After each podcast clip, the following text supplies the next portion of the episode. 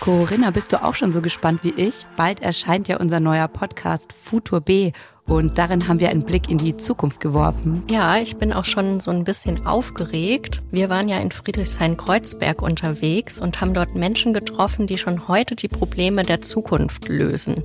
Und da waren wir in einem Hinterhof. Wir nennen es heute eigentlich grüne Klimaanlage.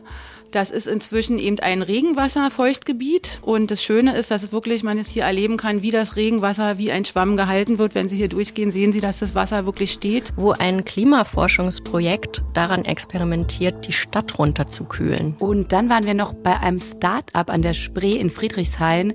Das entwickelt Käse im Labor ganz ohne Kühe. Da kommt rein Wasser, Protein, Zucker, Salz, Fett und raus kommt etwas Milchartiges. Kann man sich ein bisschen vorstellen, vielleicht wie Vanillepudding, den man zu Hause anrührt. Und wir durften den Käse sogar probieren.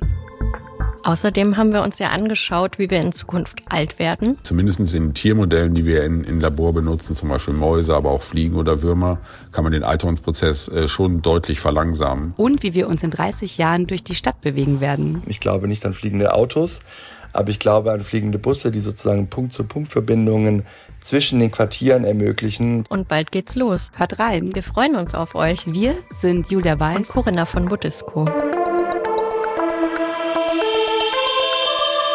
Tagesspiegel. Futur B. Stadtprojekte, die unsere Zukunft gestalten.